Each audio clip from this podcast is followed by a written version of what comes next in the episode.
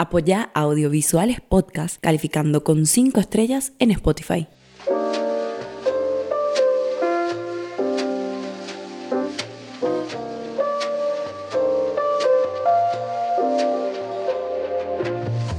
Hola, soy Marco Gauto, soy productor de televisión, trabajo desde hace 20 años en esta profesión que realmente me llevó a conocer un montón de lugares que jamás me hubiera imaginado conocer. Personalmente, ¿cómo a vos te gusta definir el rol de productor de televisión? Bueno, creo que la eh, producción es muy amplio, ¿verdad? En, en televisión es una figura que tiene que todo el tiempo estar previendo de alguna manera o anticipándose. Yo creo que es una persona que se debe anticipar a diversas situaciones a favor, en contra. Eh, entonces me parece que em, lo que más tenemos que saber hacer, además de planificar los gastos, los costos y todas las comodidades que un equipo necesita para poder producir, tiene que ver con anticiparse, ¿verdad? Imaginarse un escenario y para eso tiene que investigar antes, tiene que hacer un trabajo de campo, conocer el lugar donde se va a producir, qué se va a necesitar y sobre todo tiene que estar muy presente en, el guion, en la dirección, estar, acompañar mucho el proceso creativo para saber hacia dónde está yendo lo que tiene que producir, ¿verdad? Y llegar a término. ¿En qué punto en tu vida nació este, este primer interés por, ya sea por el audiovisual o, o el cine antes de empezar a estudiar? Bueno, realmente yo empecé con la técnica. ¿verdad? Yo fui camarógrafo, ¿verdad? Desde los 15 años que estoy grabando cortos, recuerdo mucho, con mucho cariño, un festival de, cortometrajes que se llama Génesis, se llamaba Génesis, que ya, ya no se hace el festival, donde participé en, dos ediciones con, con trabajos como estudiante, prácticamente arrancaba la carrera de dirección y producción de televisión en el IPAC y bueno, ahí empezó todo. Antes de, estudiar y en ese proceso como de búsqueda, entre los 15 y los 17 años, hice un año de teatro en el IMA, el Instituto Municipal de Arte, donde le conocí a, directores fantásticos del mundo del teatro, Arturo Fleitas, Teresa González Meyer, eh, Tana Shembori y Agustín Núñez eran los, los profesores de, de teatro en el IMA y si bien yo hice preparatorio del IMA con Teresa González Meyer, tuve la oportunidad de, convivir con ellos y conocer el mundo de la actuación, porque siempre pensaba de que para poder dirigir, para poder producir algo, yo tenía que entender lo que se siente estar del otro lado. Entonces ahí surgió lo de la actuación, hice un año y ya después empezó mi carrera de dirección y producción de televisión. ¿Pero qué fue lo que te empujó a empezar a, estudiar? ¿Vos tenías una idea de qué querías hacer o fue como una etapa de exploración y ver qué hay y ver qué, qué, más te gustaba? Bueno, me gustaba mucho comunicar, comunicarme con la gente. Yo siempre desde, desde la escuela me acuerdo que todo lo que tiene que ver con, con la escritura, con la historia, con prepararme para, para una exposición, yo sabía que en algo que tenía que ver con la comunicación quería estar vinculado. También estudié locución antes de, la televisión y fui como explorando ese proceso desde el mundo de la actuación. Por supuesto se despertó eh, la sensibilidad, un, lado, digamos, que, definitivamente me llevó a, querer contar historias, querer formar parte de, de un proceso de construcción eh, lo más inmediato en ese momento era la televisión, porque no teníamos escuelas de cine, porque el cine siempre me interesó muchísimo. Y, después fui estudiando y complementando mi formación, ¿verdad? Porque no, realmente en el 99, cuando yo empiezo eh, a estudiar prácticamente, no, no había escuelas de cine en Paraguay y no, no teníamos acceso. Entonces fuimos como explorando, también eh, le conocí a un director fantástico, Carlos Venegas, que también estaba eh, explorando películas, ¿verdad? Y estudiando edición, por eso desde lo técnico que empieza lo mío, ¿verdad? Haciendo mucha cámara, grabando mucho. Eh, tenía cámaras y siempre contaba como cortitos, como pequeñas historias. Y ahí fue que estudié edición y, bueno, ya después decidí eh, empezar la carrera, ¿verdad? Tuviste una formación en, en muchos medios, y distintos tipos de formaciones y también tuviste esta experiencia estudiando en, en, Cuba. ¿Qué es lo que más recordás de esa experiencia y que hasta hoy en día lo, lo aplicas a tu trabajo? Bueno, lo de Cuba fue un antes y un después en la vida de no solo mía, sino de los 13 paraguayos que fuimos allá. Yo estaba en el tercer año de dirección y producción de televisión en el IPAC y surgió esta oportunidad. En el IPAC justamente se presentó una oportunidad de rendir unos exámenes para poder concursar con esos, por esos lugares. Y, fue algo histórico, fue un, un, homenaje del pueblo cubano a Augusto Ruabastos, que en ese momento había accedido, bueno, que había accedido tiempito antes a ser atendido por los médicos cubanos. Y entonces Cuba regala estas, estas becas de estudio en la Escuela Internacional de Cine de San Antonio de los Baños, que está a poco más de 30 kilómetros de La Habana y realmente jamás hubiéramos imaginado, fueron dos meses de nuestras vidas que para nosotros parecieron más porque eh, fueron tan intensos, ¿verdad? De clases que empezaban a las 7 de la mañana, a las 7 de la mañana y fácilmente terminaban a las 12 de la noche viendo películas, viendo cine, con clases de fotografía, de iluminación, pero por sobre todo eh, en contacto en una escuela tan cosmopolita, ¿verdad? Con, gente de tantos países. Conocimos personas de Burkina Faso, por ejemplo, que países de los que no, no nos hablaban ni habíamos escuchado antes. Y, fue una experiencia demasiado genial de, conectarnos con, con, la producción, con, con, un mundo de... Porque estábamos, vivíamos en la escuela, ¿verdad? Era, era como un internado, teníamos clases de mañana, almorzábamos ahí, teníamos clases a la tarde y de vuelta después de la cena teníamos clases de visualización y de visionado. Entonces eh, fue algo así demasiado maravilloso poder descubrir el, documental, porque hicimos eh, un taller semipolivalente de documentales, que normalmente en la escuela hacen ese taller de tres semanas. Hicieron para los paraguayos una versión extendida de dos meses y, para nosotros fue algo increíble porque no conocíamos tanto el cine latinoamericano, no había YouTube, Netflix, no había nada en el, en el 98, 99, 2000, 2001, 2002. Nuestro, nuestra manera de estudiar era muy distinta, acceder realmente a, a películas de, latinas, africanas, europeas, era, era muy difícil, costaba mucho acceder.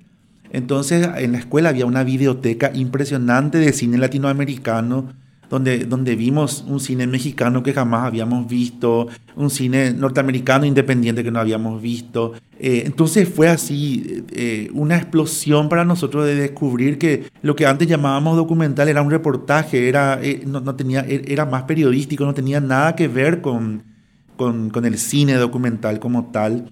Y, y fue un proceso de experimentación demasiado genial para nosotros. Ya o sea, después de toda esta formación que tuviste, ¿cómo fue empezar tu carrera ya profesional, ya trabajando en el campo? ¿Y siempre tenías esta idea de, ser productor o ciertas circunstancias te llevaron a ser productor? Circunstancias varias me llevaron a ser productor porque yo amo mi profesión, amo este oficio, ¿verdad? Pero también eh, tengo un cariño y un, un, afecto muy grande a la comunicación en general, porque yo también estudié periodismo, yo convalidé dirección, hice lo de los documentales, periodismo, yo buscaba eh, más herramientas para la redacción, que es algo que me gusta mucho y que quizá todavía no pude explorar lo suficiente. En su momento empecé con, eh, muy fuertemente con todo lo técnico, trabajando en, los medios, desde la edición, cámara, y ya después eh, no me alcanzaba con eso, ¿verdad? Quería más, quería más. La adrenalina de la producción arranca realmente con Telefuturo, ¿verdad? donde definitivamente eh, nosotros recuerdo en la época que yo estuve en el canal, eh, habían 23 programas de entretenimiento y éramos 6 productores. Llegué en la etapa donde Telefuturo estaba como explorando un nuevo proceso antes de la construcción del, del estudio mayor que tienen actualmente. Y fue un proceso de muchos cambios del canal. Tuve la oportunidad eh, como productor de viajar a Buenos Aires a Estudio Mayor, un estudio muy emblemático de allá para ser el primer formato que compra Paraguay para hacer que fue pulsaciones eh, y por costos, porque no teníamos nosotros la posibilidad ni los estudios para poder construir ese, ese programa, que era un game show, eh, se hizo en Buenos Aires. Y, el trabajo era llevar artistas de Paraguay eh, a Buenos Aires, grabar varios programas, me tocaba corregir las preguntas para el, programa, un programa de preguntas y respuestas con premios y demás. Y a partir de ahí no paró eh, lo que tenía que ver con la producción. Fue algo que, que, no me esperaba, ¿verdad? Porque hasta hoy estoy en el, en el rudo de la producción, pero siempre creo que en, como en un muy, muy de cerca con el equipo creativo, con el equipo de guion, ¿verdad? De todos los los canales donde pude trabajar, porque en paralelo, mientras estudiaba y también tenía la oportunidad de Telefuturo, yo también creaba mi productora de televisión, donde yo podía explorar otras cosas que, que no tenía la posibilidad por ahí de hacerlo en el canal, que, que bueno, fue una productora que tuve más de 10 años, se llamaba La Tuerca, y donde yo hacía muchísimos materiales institucionales, materiales educativos, conocía a una pedagoga audiovisual, que es Veronique Balanzá, con quien aprendí un montón y hice muchísimos materiales en conjunto con ella para ONGs, materiales educativos. Así que siempre como muy inquieto buscando, buscando una voz propia, buscando un lenguaje eh, y, en esa búsqueda creo que siempre estamos, ¿verdad? Realmente algunas personas suelen pensar que el productor de TV es es un rol muy empírico, que uno tiene que empezar de abajo y ya, ya haciendo. Uno nunca se imagina tener que estudiar algo formal. Mucha gente se forma empíricamente trabajando. Y en tu caso que tuviste esta experiencia de tener una formación muy, muy académica, digamos, y también tuviste tu etapa empírica, ¿en qué, en qué proporción dices que, decís que fue importante? ¿Cómo te ayudó tener este, este respaldo académico con respecto al, al, a la parte empírica? Y también cómo la parte empírica también fue importante para tu formación como profesional más allá de lo que aprendiste en, tu formación académica? Bueno, lo técnico sí empezó de manera empírica, pero cuando yo empecé a trabajar en los canales yo ya estaba estudiando producción, ¿verdad? Yo ya no, no digamos, producción venía con un bagaje, con un bagaje académico que agradezco muchísimo, pero sí te soy súper sincero, en, en, el momento en que yo arrancaba, había mucho rechazo a lo académico en los medios de comunicación en general. Era como, se cree más porque estudió o uno sentía un poquitito eso. Eh, al punto de que, no, no, te voy a decir quién, pero sí un conductor me decía, ahí ya viene Hitchcock, eh, o ahí ya viene, ¿verdad? De, una manera peyorativa, ¿verdad? Como que, eh, ¿por, qué me interesaba tanto por mover las luces o por tocar algo que, que, que, ya estaba funcionando, ¿verdad? Yo aprendí muchísimo de, un montón de gente del canal, por supuesto, pero también eh, era muy difícil que tener un ida y vuelta, ¿verdad? De, proponer como algo distinto. Por supuesto, desde la juventud, ¿verdad? Con 23 años, diciendo, no, yo no soy nadie, ¿verdad? Vengo, tratábamos siempre como de encajar en un grupo que ya estaba consolidado.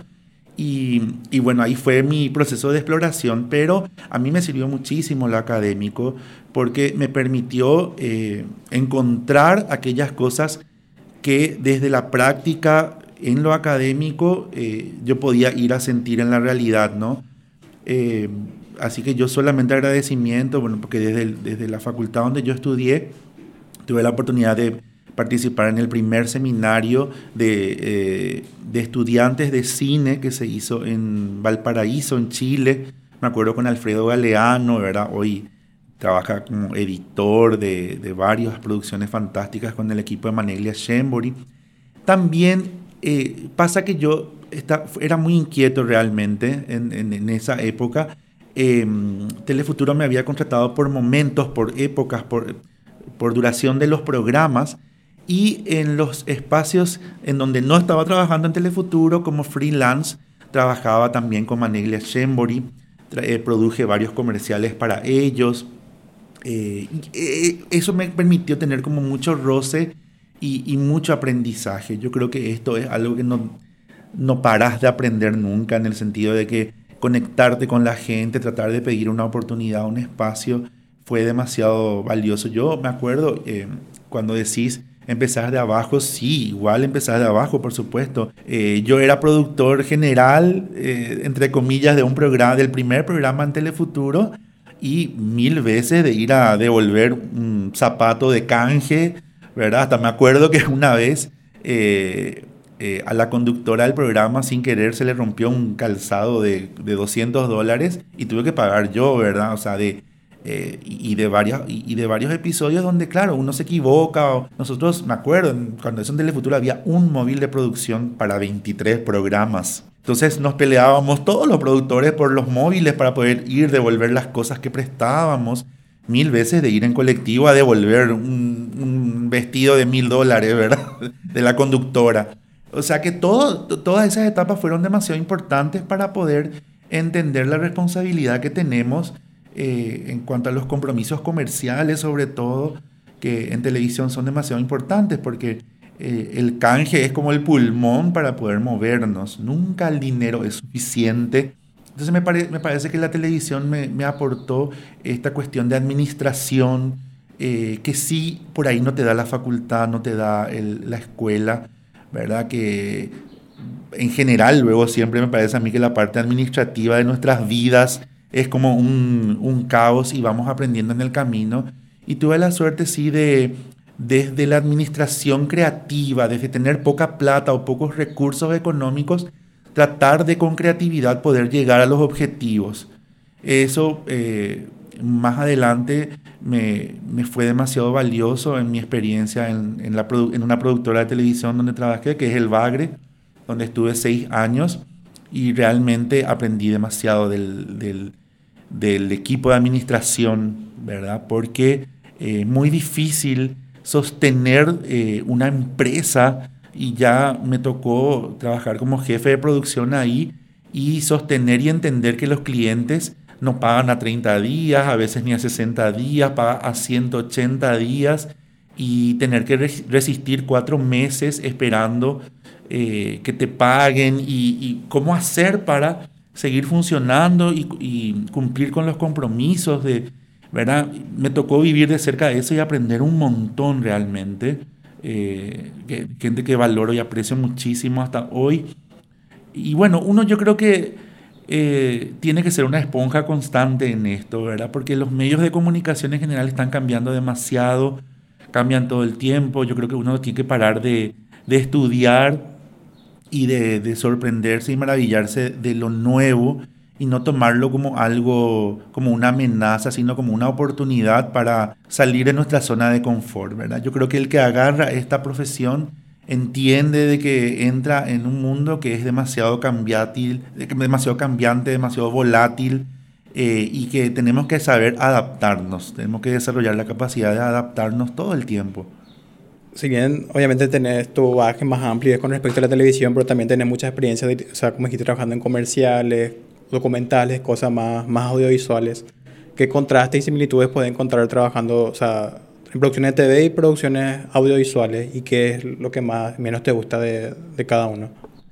Bueno, de la televisión, eh, algo que, que siempre es así como muy frustrante son los tiempos, ¿verdad? Que casi nunca hay tiempos para para pensar las cosas, siempre eh, eh, apremia.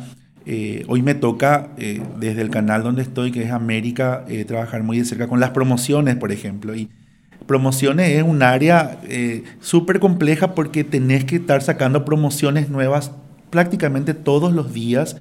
Entonces tenés que ser muy ágil en el pietaje de lo que pasó para poder sacar promos nuevas y en paralelo pensar en, promociones que sean institucionales y que generen como el establishment del canal, ¿verdad? Entonces, la tele lo que tiene es eso, que, todo es demasiado efímero, demasiado rápido y, dura muy poco en el tiempo, ¿verdad? Eh, yo creo que tiene esa cosa de que pasa muy rápido, eh, al punto de que yo ya me olvido de cosas, ¿verdad? Que, que hice eh, y que fueron súper importantes para mí, ¿verdad? Que me olvidé de contarte mi experiencia de lo de Sudáfrica con Telefuturo, que, que bueno, así empecé contándote, ¿verdad? De que jamás me hubiera imaginado que con una promoción de una cervecería yo iba a estar eh, haciendo de producción de Nexo, cámara, en, en la experiencia que fue Ruta Sudáfrica y que se convirtió en la última donde estuvo la selección paraguaya de fútbol, por ejemplo. ¿verdad? Pero son esas cosas que, vos, que, que, que, esta profesión, este oficio te, eh, te, sorprende día a día, ¿verdad? Porque también desde la producción de los documentales y los institucionales recorrí muchísimo Itapúa, Alto Paraná, conocí nuestro país como nunca antes había tenido oportunidad de conocer y, fue una experiencia demasiado gratificante para mí. ¿Y qué tiene el, cine? En, mi experiencia en el cine, Empieza con María Escobar, una película donde conocí a mi profe, una profe muy querida del IPA, que es Galia Jiménez, la directora de la película. Eh, conocí a Manuel Cuenca, Ramón Aguayo, productores de la película, que estaban haciendo un cine tan sacrificado, con tan pocos recursos. Y lo que tiene es, eh, si yo te digo, por lo menos en la tele tenemos el canje para poder subsanar a veces la falta de dinero, ¿verdad? O, de una plata para poder producir con tranquilidad. En el cine tenemos em, el orgullo de hacer realmente con muy pocos recursos, con otros tiempos, pero, pero generamos otros espacios para el pensamiento. Y de repente en tele, como nosotros vemos si la gente le gusta lo que hacemos, y bueno, con el rating, eh, hoy en día con las redes sociales podemos descubrir un poco si lo que hacemos funciona o no, eh, pero el cine tiene una magia que, realmente eh, cuando vos le ves a una persona reír de, una escena que, vos la hiciste, que en la que vos participaste, eh, o, llorar, o, todas esas emociones, María Escobar en ese sentido fue demasiado genial como experiencia.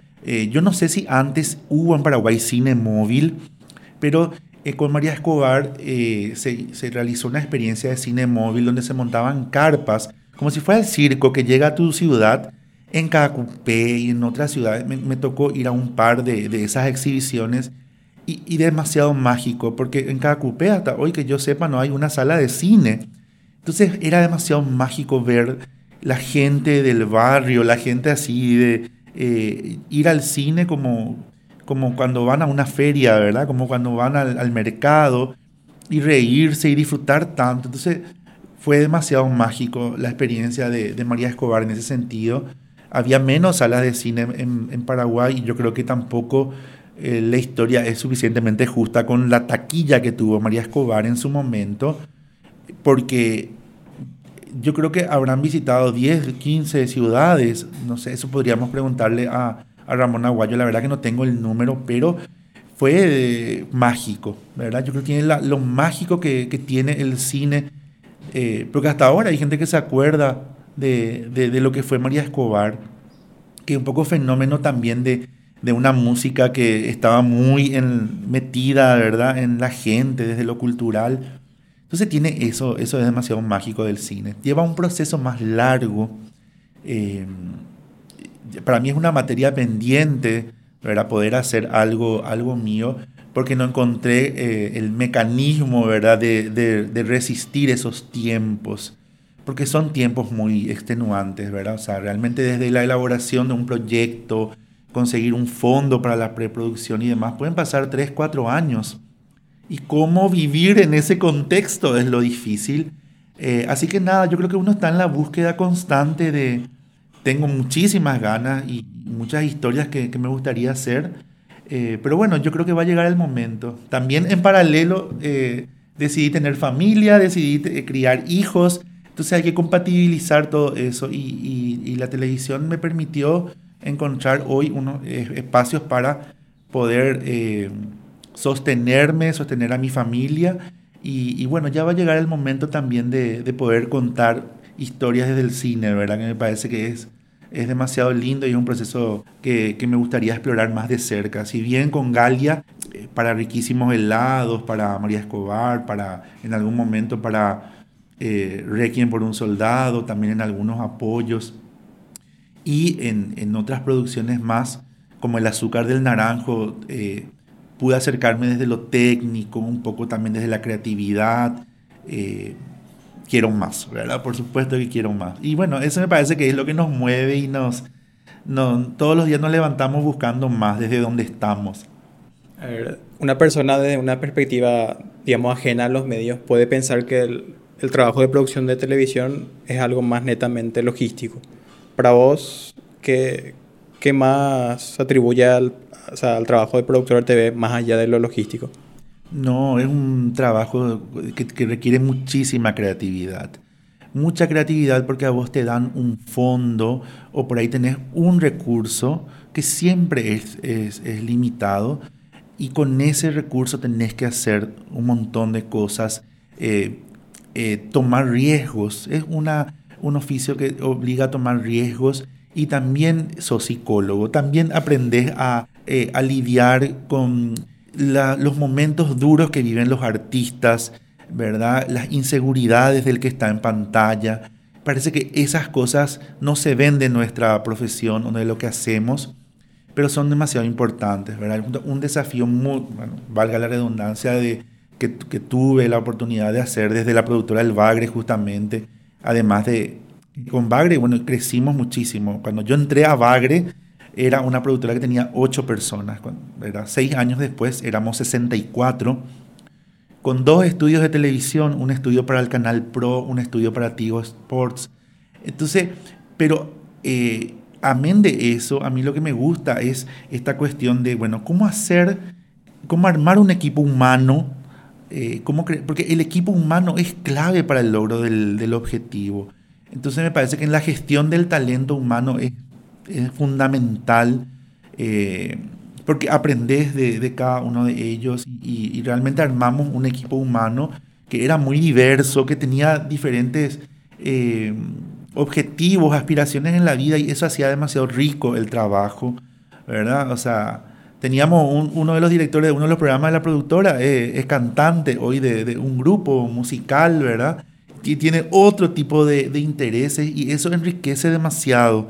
Eh, lo diverso, la diversidad y realmente me parece que eso es. Desafío de Campeones fue un programa de televisión súper caro, yo creo que uno de los últimos así que recuerdo con tanta inversión en la, en la televisión nacional eh, y era un riesgo constante porque estábamos trabajando, eh, grabando programas, haciéndolos en vivo desde una piscina al aire libre, ¿verdad? En Rakiura.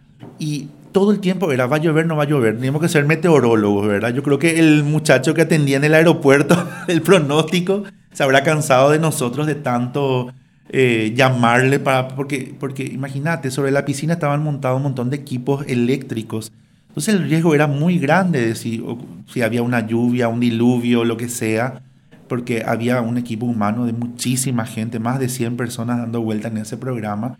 Entonces me parece que em, no, el productor no solamente es un administrador o una persona que, tiene que encargarse de lo logístico, tiene que encargarse de eh, lidiar con un montón de imprevistos y ser creativo constantemente.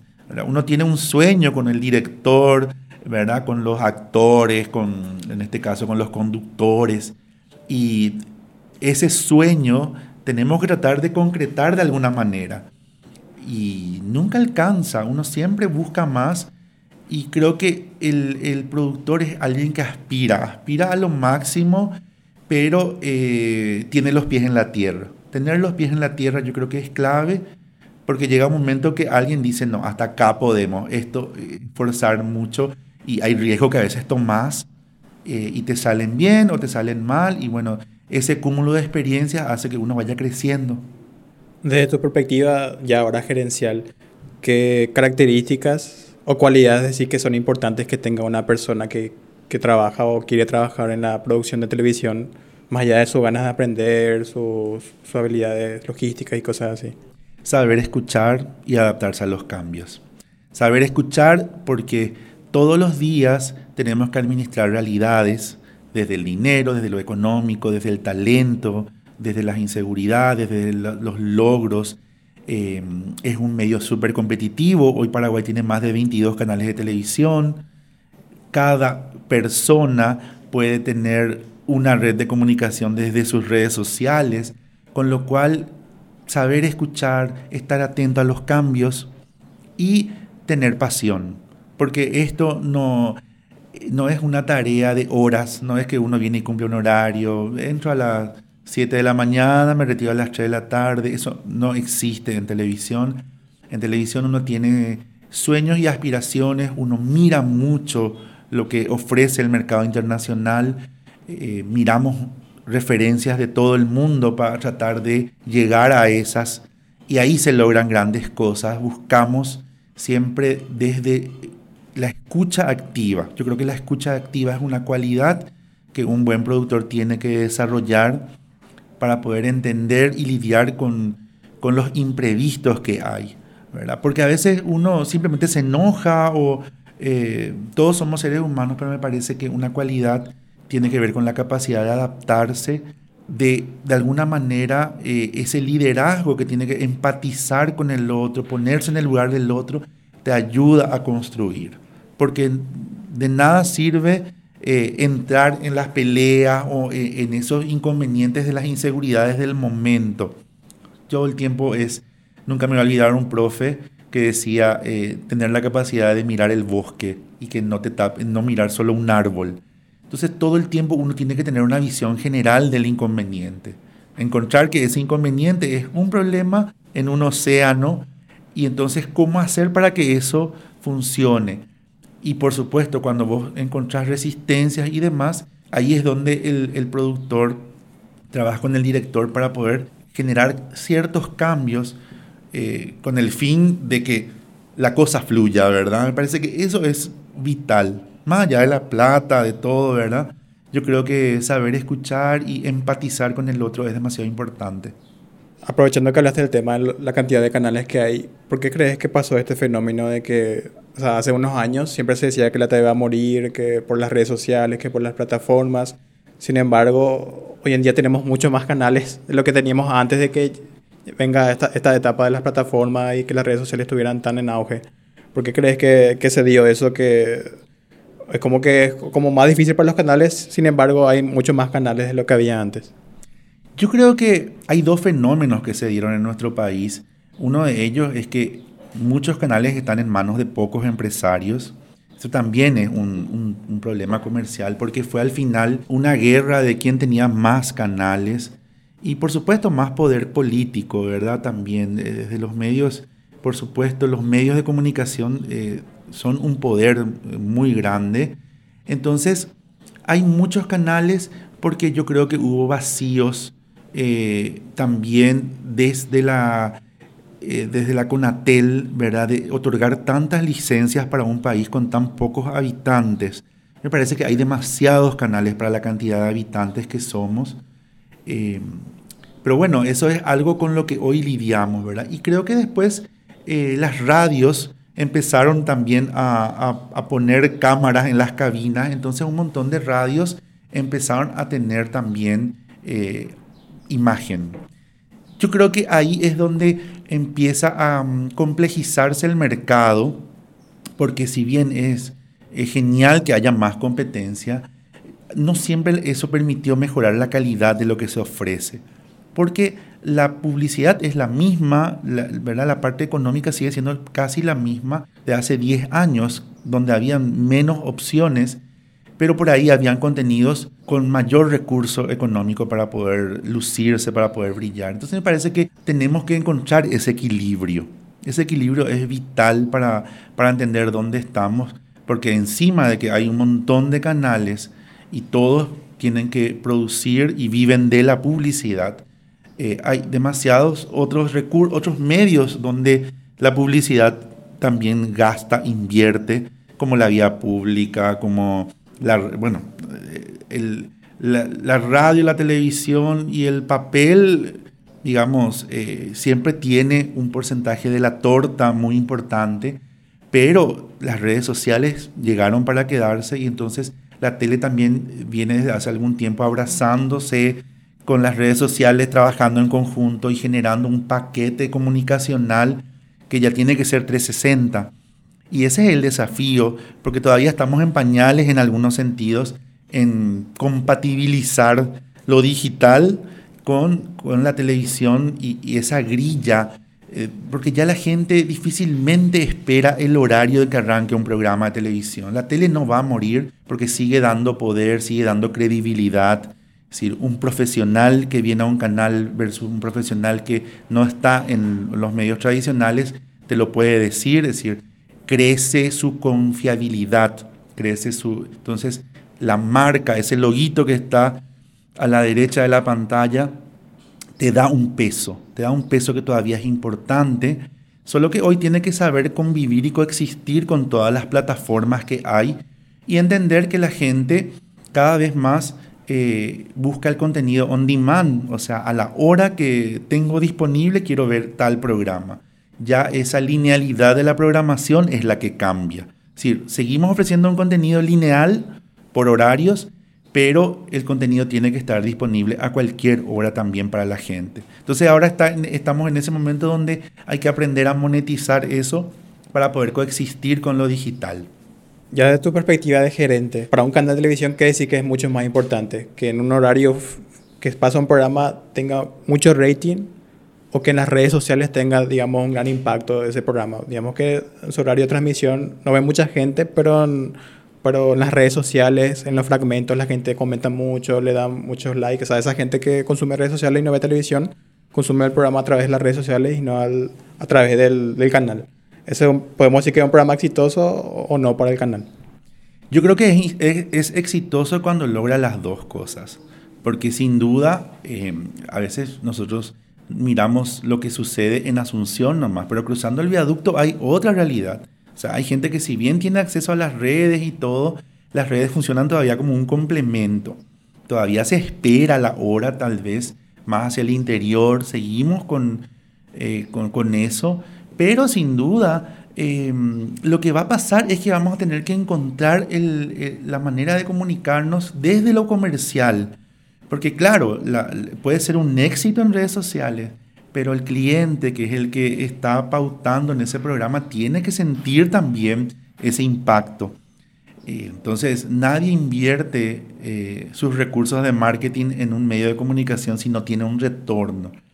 Entonces, eh, para el canal es importantísimo el rating en el horario que se emite porque ahí está la carga comercial del programa.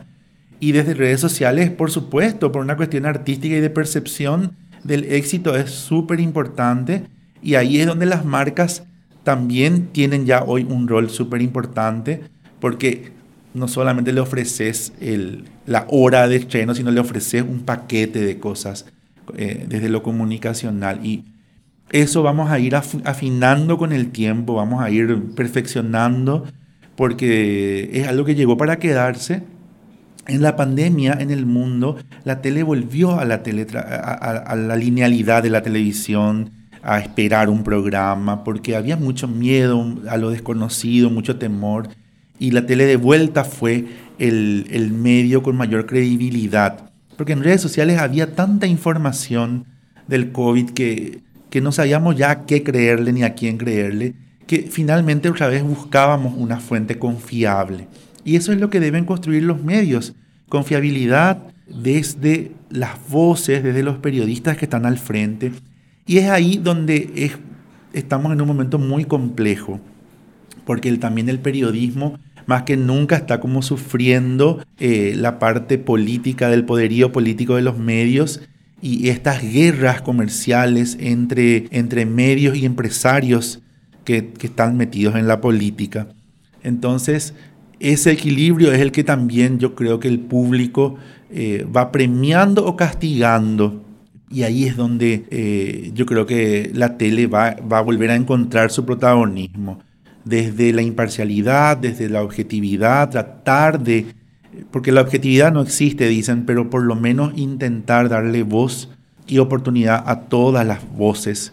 Realmente yo creo que ese es un rol fundamental de los medios, informar y no desinformar. Y me parece que si logramos atravesar esa crisis de que los medios están en manos de, muy, muy poderosos políticos, eh, la tele va a volver a, a tener años dorados, creo yo. ¿Podemos hacer un caso hipotético? Y un caso hipotético es realmente que los empresarios dejen de dirigir medios de comunicación solamente para hablar bien de sus negocios. ¿Verdad? Me parece que cuando los empresarios entiendan que un medio se va a volver más valioso en la medida que todos tengan voces, los que están a favor y los que están en contra de ellos, ese medio va a ser más poderoso y a ellos les va a servir más. Pero si solamente ese medio se encarga de repetir ¿verdad? lo que está bien o, lo que a mí me gusta, eh, automáticamente el público lo va a detectar. Entonces yo creo que eh, si los medios de comunicación hacen una revisión, una profunda reflexión sobre su misión y su razón de ser. Cuando la Conatel a un canal de aire le da la explotación de un canal de televisión que utiliza el espectro electromagnético que es de la gente, se le da la administración a un dueño, pero el espectro electromagnético le pertenece a la gente y la gente se merece información de calidad. Me parece que ese sería el caso hipotético más marcas, más credibilidad en la medida que nuestros periodistas y los que están al frente de la pantalla nos den confiabilidad. Te quiero generar una situación, a ver, a ver qué opinas. Digamos que, o sea, yo soy una marca que quiere meter dinero para un programa. Este, este programa es para un canal de televisión tradicional. Y la idea de este programa está enfocado a, a generación, o sea, quiere que vea gente millennial y gente generación Z, gente que no ve televisión. O sea, una generación que ya no ve directamente televisión, sino que consume muchas redes sociales. Y entonces, ¿cómo vos enfocás un programa a una generación que realmente no ve televisión? Lo enfocas directamente ya pensando solamente en las redes sociales, entonces no, no tendrá importancia, digamos, el rating en, en el programa al aire, porque al, al, final lo que quiere la marca es vender.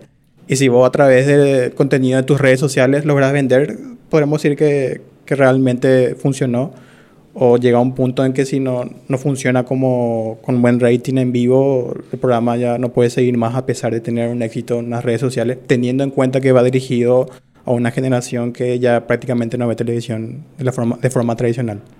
Bueno, y eso, eso, por ejemplo, yo creo que con algunos casos de éxito del momento podemos notar de que la, generación que en teoría ya no veía televisión vuelve a la tele si algo le, le gusta si algo está hecho con calidad. Nosotros, la tele tiene que mejorar su calidad, mejorar su inversión, ¿verdad? Eh, yo creo que esta cantidad de canales en pocas manos no fue bueno, fue algo muy nocivo en el sentido de que a todas esas bocas hay que, hay que alimentar y no, no permitió que mejore la calidad. Yo creo que la gente premia la calidad independientemente de si está en vivo, está en redes, está o sea, la calidad y el contenido es el rey siempre. Si hacemos buenas historias, capacitamos a la gente, yo creo que vamos a poder lograr el objetivo de atrapar. ¿Cómo llevarles a la tele? Haciendo una buena estrategia en redes, que es donde está ese, esa generación, y desde las redes, desde lo que ofrecemos en redes, que es el backstage. Eh, en redes sociales, la televisión por lo general ofrece lo que no viste, ¿verdad? Ofrece esa, eh, esta cuestión más como honesta de cómo se hizo, ¿verdad? Todo lo documental del proceso creativo en digital está. Y si ahí se vuelve un éxito, la gente va a buscar eh, la señal para poder ver el producto.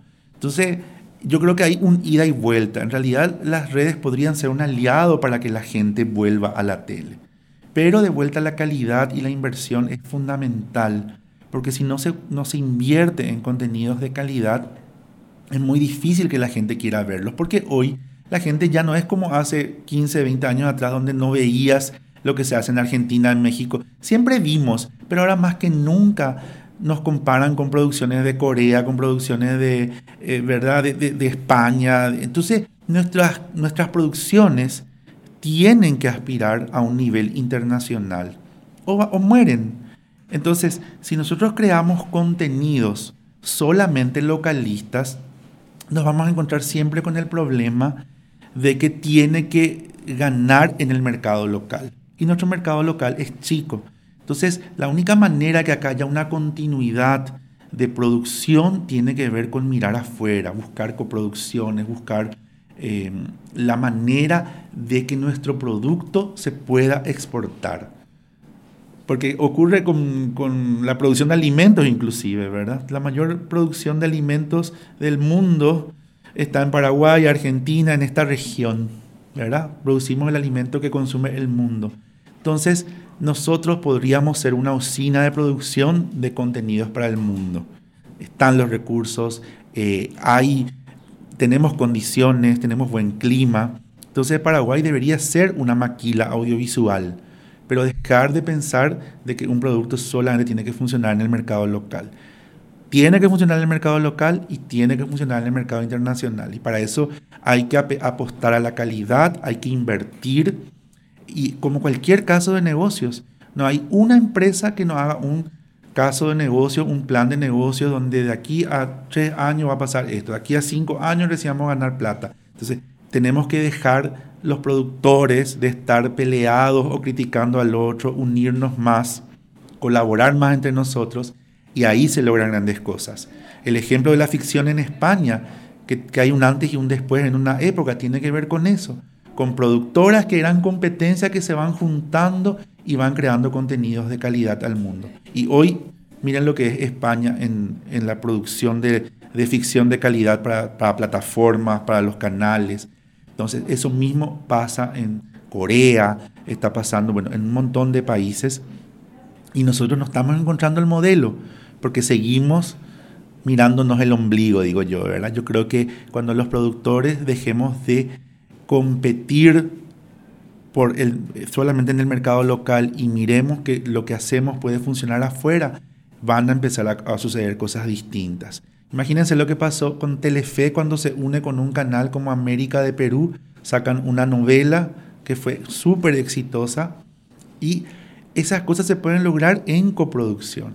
Y para coproducir tenemos que conectarnos con productores de otros países, viajar, ser receptivos, entender qué podemos dar nosotros, qué nos pueden dar ellos y lograr eh, una combinación exitosa. Yo creo que en ese camino estamos, estamos trabajando, se está trabajando, pero bueno, es el inicio, ¿verdad? Como, como en toda era y yo creo que eh, pueden ocurrir cosas geniales. Hoy en día, según tu perspectiva, qué es lo que busca, busca un canal. O sea, ver qué le gusta a la gente y darle lo que le gusta de esa manera a vender o tratar de hacer algo, algo nuevo que capaz la gente no sabía que le gustaba y hacer que le gusta.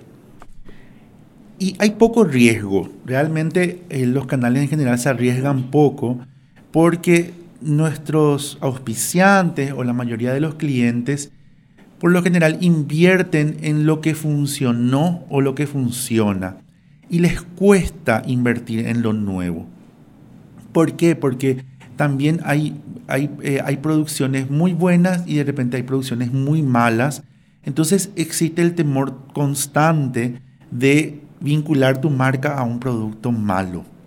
Entonces yo creo que en la medida en que logremos estabilizar la calidad de las producciones que hacemos y de que realmente podamos ofrecer una calidad y un, producto bueno, eh, los clientes se van a animar a más.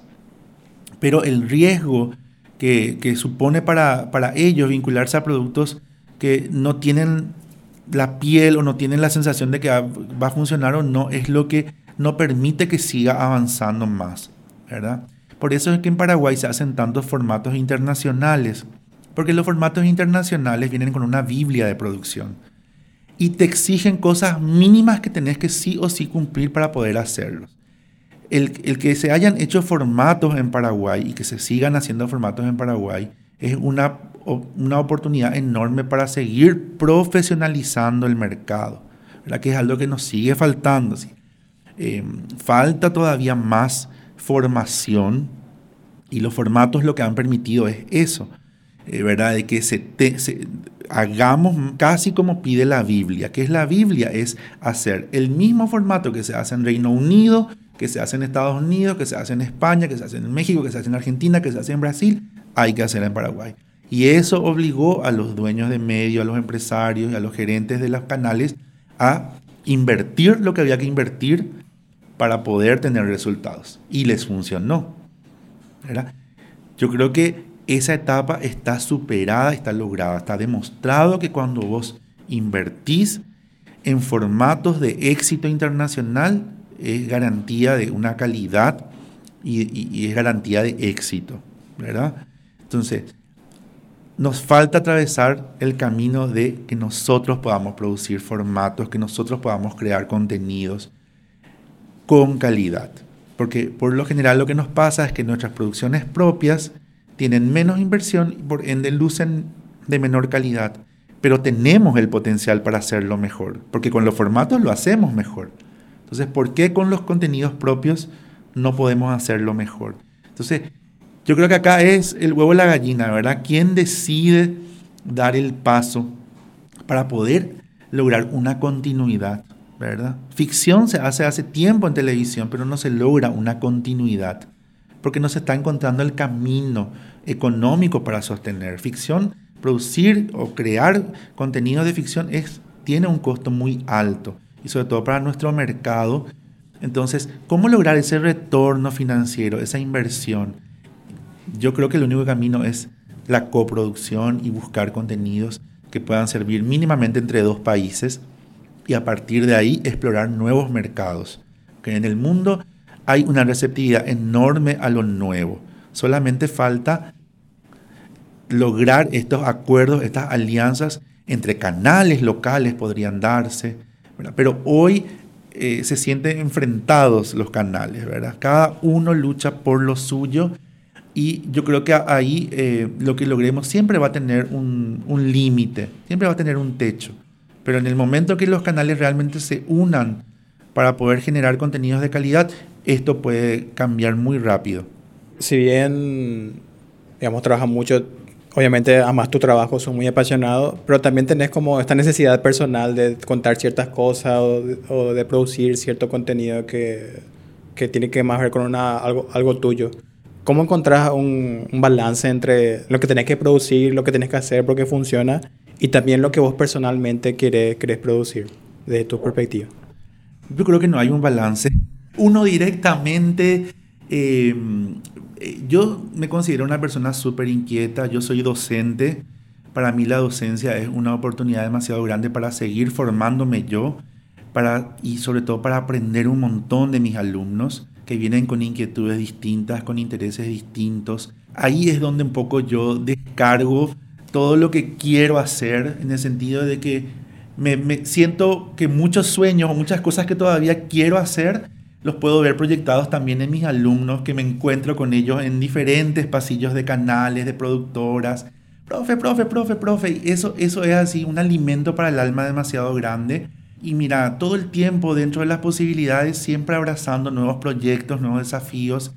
Desde el año pasado, también como una manera de experimentación personal, crecer y aprender de las redes sociales. También estoy creando contenidos personales en mis redes sociales y también para otros, para, para, para otras empresas, porque estoy en, esta, en, lo que tiene que ver con la formación de nuevos talentos. Muchísimos de mis alumnos trabajan conmigo eh, o, los he recomendado para trabajar en, en otros medios de comunicación y demás.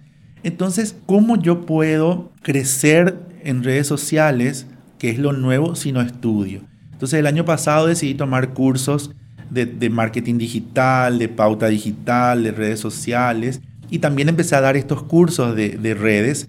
Entonces, yo me daba cuenta, no, pero ¿cómo yo voy a enseñar redes sociales si ni siquiera tengo TikTok, por ejemplo? Entonces, el año pasado, en julio, abrí por primera vez una cuenta de TikTok y empecé como a explorar, a jugar, ¿verdad? Y, y, y me di cuenta, bueno, que hay un mundo, un lenguaje totalmente distinto, hay códigos, hay maneras, hay tendencias a las que hay que subirse, hay para poder, eh, para que el buscador y la inteligencia artificial encuentre tu material. Entonces, estoy como en un proceso de búsqueda todo el tiempo y esa, ese es mi, mi escape hoy, ¿verdad? Eh, eh, es un poco alimentarme desde el conocimiento, desde la formación, desde la experiencia, porque yo creo que uno lo que todo el tiempo tiene que atrever, uno tiene que darse la oportunidad de equivocarse todo el tiempo en esto. Y bueno, ahí me equivoco, hago cosas, eh, no de las que me arrepienta, pero, pero sí me doy cuenta que pude haberlo hecho mejor. Entonces, eh, me parece que uno tiene que estar abierto a eso siempre y con las promociones del canal, descargo mis ganas de escribir, con todos los espacios que tengo oportunidad de capacitación o de formación, yo formo parte de la Asociación de Documentalistas del Paraguay, que siempre me están invitando en la medida de mis posibilidades. Hace poquito dimos un taller eh, de realización de documentales en el Colegio Cristo Rey. a mí me gusta mucho vincularme con la gente. Yo creo que soy muy social y necesito ese intercambio constante. Eh, así que bueno, así estamos. Eh, navegando, por eso no hay un balance, pero sí hay muchas ganas de, de aprender, de seguir creciendo, de seguir haciendo cosas, de seguir proponiendo. Y bueno, trabajar hoy en un grupo internacional también me da muchísimo intercambio con la Argentina, porque estoy en permanente comunicación con el equipo de marketing de, de América Argentina. Entonces, estoy en una etapa como de transición donde puedo explorar también la escritura, que es algo que me gusta y me apasiona, y podemos proponer cosas diferentes, ¿verdad? Y en eso estamos, siempre en una búsqueda. Si bien hoy estás en una posición más de, de gerente, ¿por qué crees que, o sea, más allá de porque es tu trabajo, ¿por qué seguís vinculado a la producción de televisión, a la producción audiovisual? ¿Y por qué crees que vas a seguir vinculado y vas a seguir trabajando en esto, más allá de porque es tu trabajo? Porque creo que, bueno, ya en, en la gerencia de producción que, que, que, llevo a mi cargo, yo creo que es la experiencia de, de haber transitado un camino, ¿verdad? Hoy te puedo decir que después realmente pasan tan rápido, pero, pero pasaron sí 20 años de, de que empecé en esto creo que pude acumular algún tipo de experiencia, sobre todo en todo lo que tiene que ver, más allá de, producción o, operaciones de un canal con quien trabajo muy de cerca siempre. Me parece que a mí me gusta armar equipos de trabajo. Entonces, lo mío ya está eh, llegando a una cuestión más de mirar realmente el bosque en el sentido de que creo, puedo dar sugerencias de mejoramiento en, en diferentes áreas de la empresa. Tengo la confianza de, del directorio y tengo el acercamiento, entonces eso también me permite explorar otras, otras cualidades, otras virtudes, también otras limitaciones mías eh, en relación a, a, a, la gestión del todo, porque obviamente tenés la responsabilidad de que, de que funcione. Entonces tratamos de darles un servicio a todas las áreas, ¿verdad? Tratamos de que todas las áreas tengan todos los recursos para poder trabajar dentro de la inversión que se hizo, la inversión que está instalada y por supuesto siempre nada es suficiente en, en televisión, en cine, siempre hay tecnología de punta que cuando vos compraste algo, invertiste en algo, ya se lanzó la versión 2, la versión 3. Entonces, este es un medio que todo el tiempo tiene que estar invirtiendo. Cuando trajiste una novedad, si no lograste eh, avanzar a la siguiente etapa de esa novedad que fue en su momento, te vas quedando atrás. Entonces, es muy fácil, muy difícil al mismo tiempo innovar, porque tiene mucho que ver en, en medios de comunicación con la inversión en tecnología, y eso solamente te permite viajar, eh, tener conexiones y eh, estar muy atento de lo que se está haciendo afuera. Eh, bueno, eso por ejemplo fue en su momento, en el 2018, la realidad aumentada para el Grupo América, que era algo que no se hacía en Paraguay. Acá siempre estábamos vendiendo con el típico zócalo al pie de la pantalla, la publicidad en tanda o la mención a viva voz. Pero la realidad aumentada es algo muy novedoso de poder mostrar los productos en pantalla, eh, que vayan, eh, que, jueguen con el movimiento de cámara, que parezca que están en el set, ¿verdad? Eh, así que yo creo que estos caminos de, de, de, innovación son constantes, entonces me parece que la innovación y, tratar de estar a tono con lo nuevo es fundamental en donde estamos. ¿verdad? No sé si respondí bien tu pregunta, pero sí, me parece que es que, que hoy desde, desde mi lugar lo que yo busco es innovar dentro de las propuestas o de lo que hay en el mercado. Y, y, bueno, ese es un camino de experimentación, prueba, error y riesgo constante. Muchas gracias, Marco. Gracias a vos, Juan. Muchas gracias. Si te gustó este episodio, no olvides suscribirte a Audiovisuales Podcast en tu plataforma preferida